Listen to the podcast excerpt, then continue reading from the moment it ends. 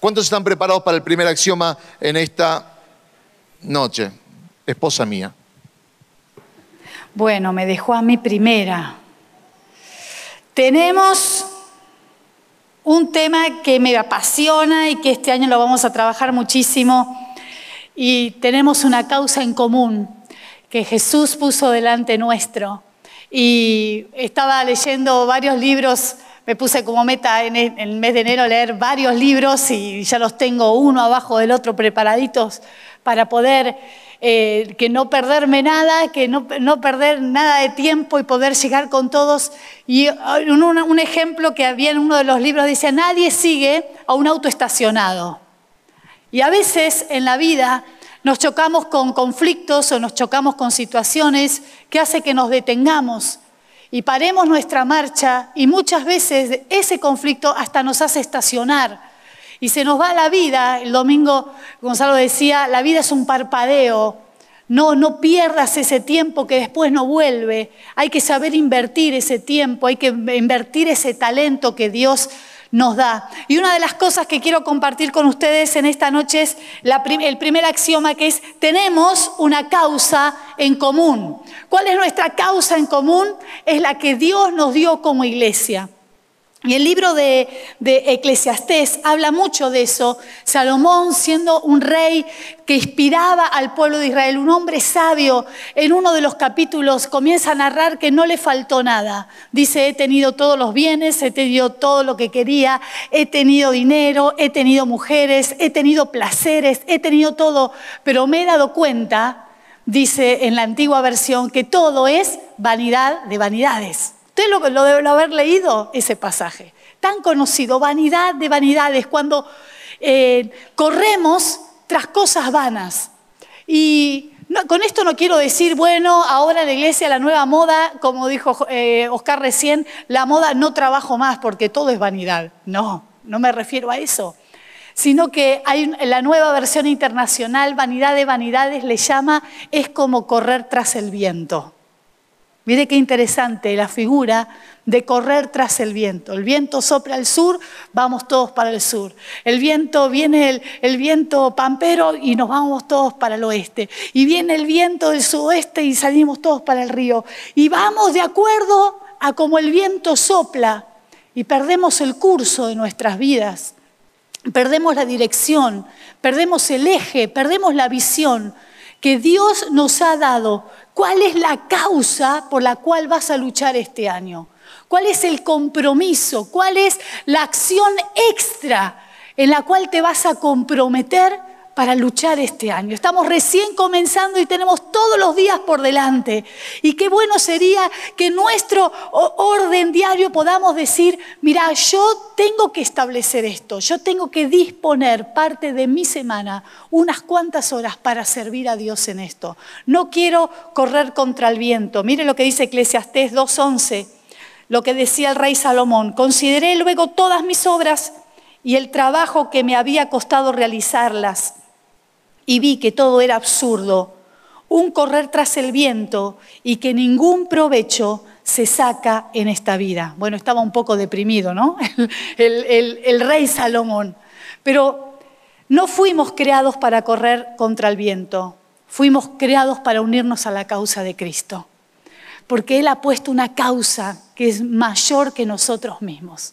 Él nos ha dado la capacidad de poder influenciar en otros. En el lugar donde estoy, en el lugar donde vivo, en el lugar donde me muevo, puedo marcar una realidad, puedo marcar un norte, puedo marcar la diferencia. No estoy hablando de estar todo el día ocupado porque sé que muchos de ustedes tienen una carga horaria en cuanto al trabajo muy, pero muy agitada durante el día y viven a distancia y el viaje y todo lo que cada uno vive durante el día, pero saben la satisfacción de llegar a la noche y no solamente llegar cansado y agotado por el trajín del día, sino llegar con satisfacción, que eso es otra cosa. Cansado pero feliz de haber hecho, de haber estado, de haber cumplido, de haber trabajado con Dios a la par en esa causa divina en la cual estoy metido. En Hechos, el capítulo 13, versículo 36, hay un versículo que hoy me capturó y digo, ciertamente dice el, apóstol hablando del rey David, ciertamente David, después de servir a su propia generación conforme al propósito de Dios, murió y fue sepultado con sus antepasados. Fíjese cómo resume la vida de David. Ciertamente David, después de servir a su propia generación, murió. Ninguno de nosotros es eterno, pero lo que podemos hacer en la vida de otros, podemos poner eternidad en la vida de otros. Podemos trascender más allá de lo que nosotros estemos. No sé cuánto tiempo vamos a vivir. ¿Cuántos quieren vivir más de 100 años? Pues Ahí está, esos valientes. ¿Quién los va a cuidar? Es el tema. ¿No? Bueno, si uno llega hecho, mire Mirta Legrand, ¿cuántos años tiene? 200. No, anda por ahí, pero está, está, A mí lo que más me interesa es que está lúcida. No se olvida nada, no sé, eso es peligroso. Pero me refiero que algún día vamos a partir pero lo que nosotros pudimos influir en otros, trascender en otros, que la causa que Cristo puso en vos trascienda más allá de vos y que otros cumplan la misión. Me gusta mucho cuando se desarrolla eso en la vida de David. Él sirvió a una generación. Cada uno de nosotros tiene dones y talentos que puede usar. Dios, dice la Biblia, que ha repartido talentos y dones a la iglesia. Y esos dones son para ser usados, no son propiedad mía. No es que yo los adquiero, que los compre en un lugar, pero Dios dice que en la diversidad de, dones dados a la iglesia bendice. Entonces, si vos usás tu don, yo soy bendecido. Y si yo uso mi don, vos sos bendecido. Entonces, una de las cosas que le tenemos que pedir a Dios en este tiempo, en este primer mes de enero, decirle, Señor, eh, enséñame a usar mi don a pleno. ¿Cuáles son esos dones? ¿Cuáles son esas virtudes? ¿Qué es lo que Dios te puso en tus manos para hacer? ¿Acaso quizás sos como Dorcas, que hacía túnicas y bendecía a las mujeres del pueblo? ¿O como tantas personas que dan de su tiempo y bendicen? Qué bueno que podamos decirle, Señor, yo quiero conocer mi don. Y si no lo conoces, prepárate, porque Dios te va a hablar este año, va a decir, este es tu don, esta es tu causa para servir. Esta es algo que trasciende a mi vida. Y para cerrar, quiero contarles un testimonio de un grupo de vida, de una de las mentoras de mujeres que me escribió esto en el, el 12 de diciembre por ahí, me mandó una foto preciosa que se las debo. Me contaba que Agostina es la bebé de Jessica, que viene a mi grupo de vida Dice que por motivos de alta presión, Agostina nació con siete meses, con un peso de un kilo cuatrocientos y luego por alguna descompensación bajó a un kilo y que el pronóstico era muy delicado. Dice, Jessie tiene más hijos. Su pareja cuando se enteró que estaba embarazada la abandonó con dos meses de embarazo, dejándola sola y sin recursos.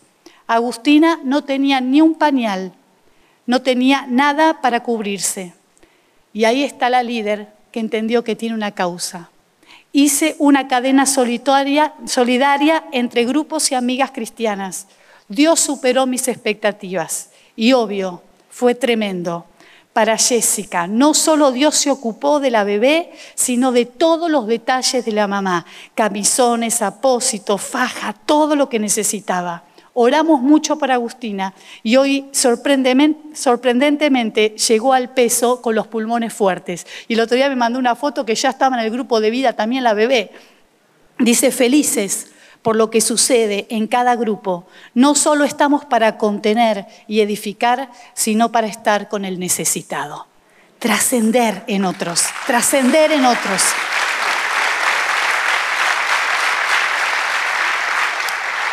Quizás vos digas, qué simple esto. ¿Quién no puede donar un pañal? ¿Quién no puede dar un camisón? Pero hay alguien que pensó en la necesidad, que acompañó y abrazó y cuidó a esa, mujer. Esa mujer va a hacer lo mismo por otros. Y el amor de la iglesia y el amor de Cristo también trascienden en su vida.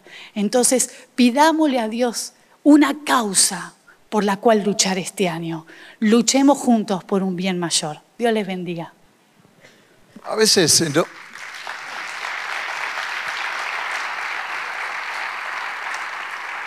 A veces no tomamos la magnitud, conciencia de la magnitud de lo, de lo, que podemos hacer. Recién cuando Lisi compartía esto me acordaba de Edgardo. Edgardo empezó a venir hace tiempo atrás al comedor de los días jueves y me estaba acordando porque algo parecido ocurrió en la vida de él. Él no solamente que empezó a venir, sino que al poquito tiempo se empezó a integrar a las reuniones. Y no había domingo que él no baje a saludarnos. Y siempre con alegría, siempre, y no parecía que estuviera durmiendo en la calle. No, no, no, no aparentaba, pero no me refiero porque no solamente que venía de punta en blanco, sino que más allá de eso, estaba con alegría. Y es inexplicable porque alguien que pierde una casa, que no tiene dónde ir, y venía. Al poco tiempo hubo un bautismo, se bautizó. Y hace unos meses atrás lo dejé de ver. Me inquietó porque ya no lo veía más, que los domingos se acercaba y me saludaba. Y entonces le pregunto a los que trabajan en el comedor si sabían algo de Edgardo y me dice, sí, está viviendo y como a dos o tres horas de acá porque consiguió casa. Y consiguió la casa eh, y ahora es casa propia. Dios hizo un milagro porque fue un milagro que aconteció. Y el otro día, después de la reunión, el día de Navidad, estaba ahí y se acercó y no lo reconocí porque había cambiado su look. Este, y cuando lo vi, Edgardo, tanto tiempo, y ahí lo abracé y, y me gocé tanto, porque alguien que tan solo dijo, yo voy a venir a pelar papas, a armar mesas, a ir a un hogar de niños, a abrir mi grupo de vida. Lo que recién Licia hablaba de que es nuestra causa común y es lo que nos hace fuertes y es lo que la Biblia dice que es cómo Dios bendice, dando. Y no es solamente en lo económico, es en la vida, es el mecanismo, es la forma de Dios. El segundo axioma que quiero compartirles es siempre conquistador, nunca langosta. Si tenés confianza con el que está al lado tuyo, simplemente decirle no seas langosta.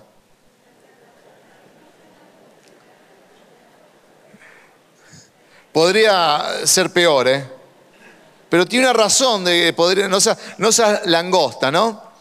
Pero siempre conquistador, eso es lo bueno. ¿Por qué te estoy eh, haciendo esta comparación? Por lo que la Biblia nos cuenta que ocurrió en el libro de Números, aparece, en el capítulo 13, una historia acerca de personas que se creyeron langostas.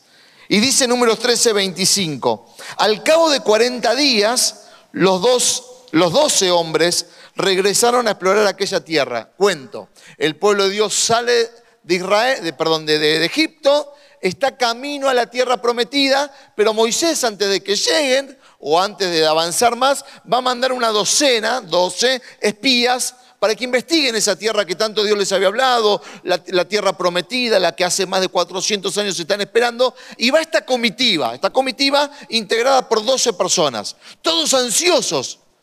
Estos miles y cien miles que estaban esperando en el desierto, ansiosos de las noticias, las novedades, miles y miles ansiosos de esperar ¿Qué van a contar estos que 12 fueron a investigar? Habrá muchas construcciones, habrá muchos pueblos, será gente amigable, será gente este, que vamos a tener que batallar, será realmente tierra que, como decía, fluye leche y miel, o sea, tierra próspera, de buen sembrado, de buena ganadería. ¿Cómo será? Y acá viene el reporte. Versículo 26. Volvieron a Cádiz, en el desierto de Param que era donde estaban Moisés y Aarón y toda la comunidad israelita, y les presentaron a, todos ellos un informe y les mostraron los frutos de, de esa tierra. Este fue el informe. Imagínate que estaban todos con la ansiedad de haber dejado Egipto, están ahora en el medio del desierto, ya no les queda casa, ya no les queda nada, les queda la tierra prometida por delante. Fuimos al país al que nos enviaste. Y por cierto que allí abundan la leche y la miel. Oh, habrán dicho, qué bueno. Aquí pueden ver sus frutos. ¡Uh! Hay frutos, qué bueno. Pero el pueblo que allí habita es poderoso. Y sus ciudades son enormes y están fortificadas. Ahí ya cambió el humor. Versículo 30.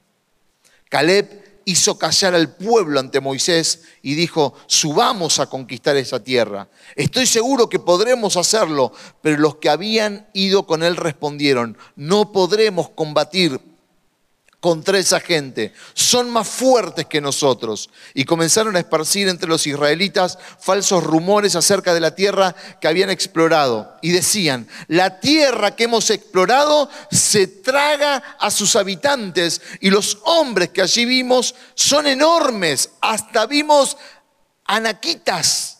Comparados con ellos, parecíamos langostas. Y así nos veían ellos a nosotros les tiraron la moral al piso. Si estaban esperando las buenas noticias y comenzaron y arrancaron bien, diciéndole, hay fruto, hay tierra, ahora les están tirando la moral al piso. Les están diciendo, eran tan grandes esta gente que nosotros parecíamos langostas. ¿Quiénes fueron los que dijeron eso? Diez de los doce. Diez de los doce. O sea que doce se abstuvieron, Josué y Caleb. Dos dijeron, no, vamos a ir igual. No, es lo que Dios nos dijo. No, es lo que Dios nos prometió. Y diez empiezan a contaminar al pueblo. Yo la pregunta que inmediatamente me hago cuando leo este texto es, ¿podemos, o alguien puede estar mirando lo mismo, pero a su vez estar viendo algo diferente? ¿Puede ser que los doce estaban mirando lo mismo, pero diez estaban mirando algo diferente que otros dos? Y no estaban viendo otra cosa era lo mismo, porque los, dos que decían Podemos veían también gigantes. No es que en ese momento se habían ido a comprar o se habían ido a otro lado. Todos habían visto gigantes. Todos habían visto las ciudades fortificadas. Todos habían visto a estos anaquitas y toda la, la, gente que de alguna manera podía llegarle de temor. Pero unos tenían una mentalidad y otras tenían otra. Unos tenían una mentalidad correcta, que era Josué y Caleb, que su mentalidad era mentalidad de conquista, y, y los otros diez, ellos mismos se autodescriben como mentalidad de langosta. Si la langosta tiene este tamaño, ¿cuánto puede llegar a tener su cerebro? Ellos se sentían así. ¿Cuánto puede tener su vida? ¿Podemos graficarlo de otra manera?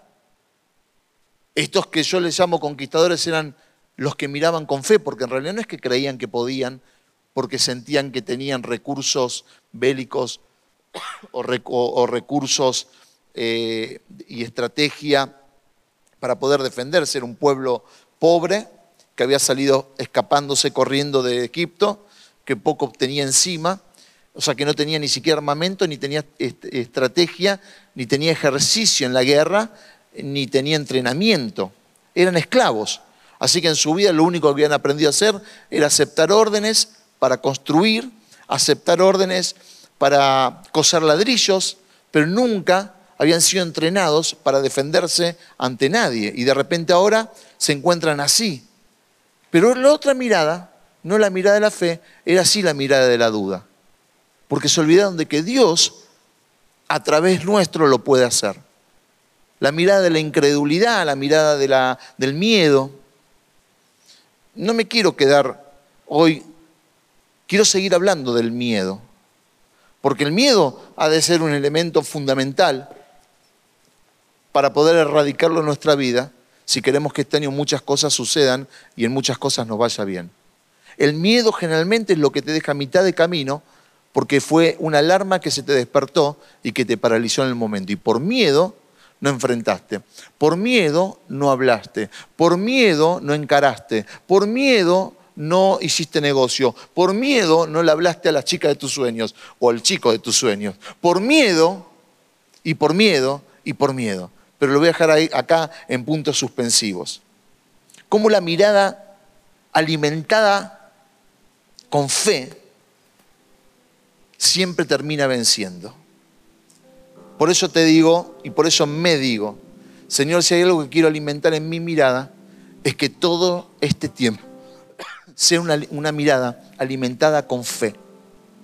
La palabra escrita, la palabra hablada y la palabra oída tiene un tremendo poder. Vos y yo vamos a alimentar nuestra fe por lo que hablamos. Entonces, si el contenido de lo que vos hablas es negativo, es pesimista, está lleno de incredulidad, no alimentas tu fe. La palabra hablada pero también la palabra escrita. ¿Qué leo yo? si leo la Biblia y me lleno de fe leyendo la Biblia, como ahora estoy leyendo este texto de Números capítulo 13, y me lleno de fe viendo a estos dos entre algunos millones, porque eran muchos, muchos, hay diferentes cálculos pero que hablaban más de dos millones seguramente, mucho más, y tenían el concepto claro, Señor, yo me alimento de la, de la palabra escrita, que vos nos dijiste que íbamos a hacerlo, o la palabra oída, tiene tremendo poder, no sabes cómo, cómo yo me cuido de eso, no sabes. Cada vez que pasan los años, me he vuelto muy elitista. Y no elitista de con quién quiero estar, sino elitista, quién quiero que llene mis oídos. ¿Qué quiero que llene mis oídos? ¿Qué quiero que llene mis ojos cuando leo? Elijo muy criteriosamente mis libros. Elijo, por supuesto, siempre priorizar la lectura de la Biblia. Elijo siempre, y hoy a la tarde, cuando estaba, estábamos a un rato de venir para acá, como siempre tenemos esos huequitos donde tomamos un mate de tarde, ¿no? que a todos seguramente cuando está en cierto momento del día lo hacen, hablamos de eso. ¿Cuáles? Y estábamos organizando alguna cosa de agenda, esos huequitos donde yo me alimento de fe por estar con otros. No sabes cómo me cuido. Porque por muchos años no le prestaba atención a eso. Y yo pensé que eh, si yo conozco cómo son las cosas y si yo conozco la verdad, ¿qué me puede afectar lo que el otro dice? Ah, bueno, que hable. Y yo me quedaba y por ahí estaba en un almuerzo o en algún momento y escuchaba a alguien que hablaba cosas que a mí no me edificaban, cosas que a mí no, no, me, eran de, no, me, no me construían, no me alimentaban, muchas veces críticas, y yo no participaba y me quedaba tranquilo por eso. Pero no me daba cuenta que eso aún me perjudicaba y que por momentos me seducía. Y pasaron los años y me di cuenta cuán importante es buscar la fuerza y ser guardador de la fuerza. Porque somos la consecuencia inmediata de esa combinación. Y me di cuenta que para tantas cosas yo necesito la fe y necesito estar intacto, que entonces me he vuelto muy, y nos hemos vuelto muy celosos y muy cuidadosos a que yo le abro mi oído. ¿A qué comentario barato yo voy a prestarle mis oídos? ¿A qué murmuración, por supuesto, no a ninguna, le voy a prestar mis oídos? ¿A qué noticia que a mí no me va a edificar le voy a prestar mis oídos? ¿A qué película que me va a construir le voy a prestar mis oídos? ¿Y a qué libro que me va a edificar? ¿A qué pasaje sí le voy a prestar mis oídos? Porque la mirada alimentada con fe siempre termina venciendo. ¿Te lo cuento a la inversa? Diez personas, diez tipos. Fíjate qué contagioso.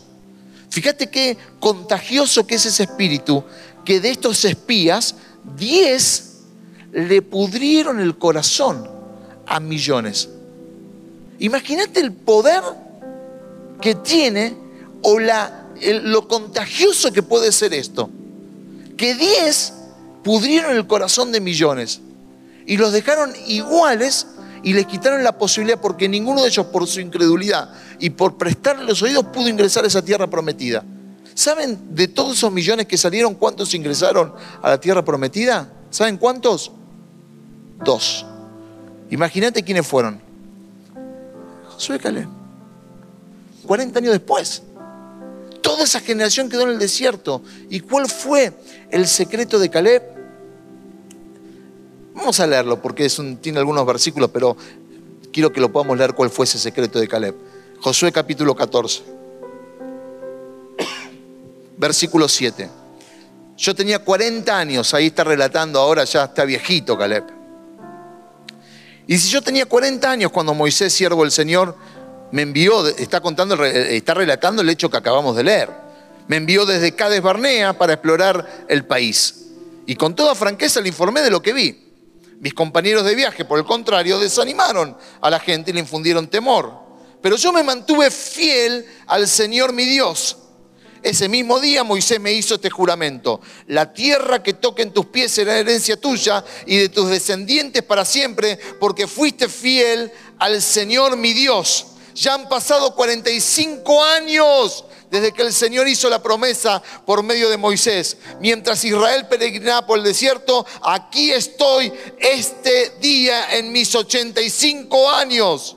Y el Señor me ha mantenido con vida. Y todavía mantengo la misma fortaleza que tenía el día en que Moisés me envió. Para la batalla tengo las mismas energías que tenía entonces. Les está dando dos enseñanzas muy, pero muy importantes. Y podríamos decir en esta noche dos enseñanzas finales. Primero, no hay razón. No hay razón espiritual para ir debilitándose con el paso del tiempo. No hay razón espiritual. Puede haber razones físicas, porque es lógico. Pero no hay razón espiritual para ir debilitándose con el paso del tiempo. Solo cambia el escenario. Y le hablo a los que sienten que para algunas cosas hay jubilación. Y segundo, los gigantes se van.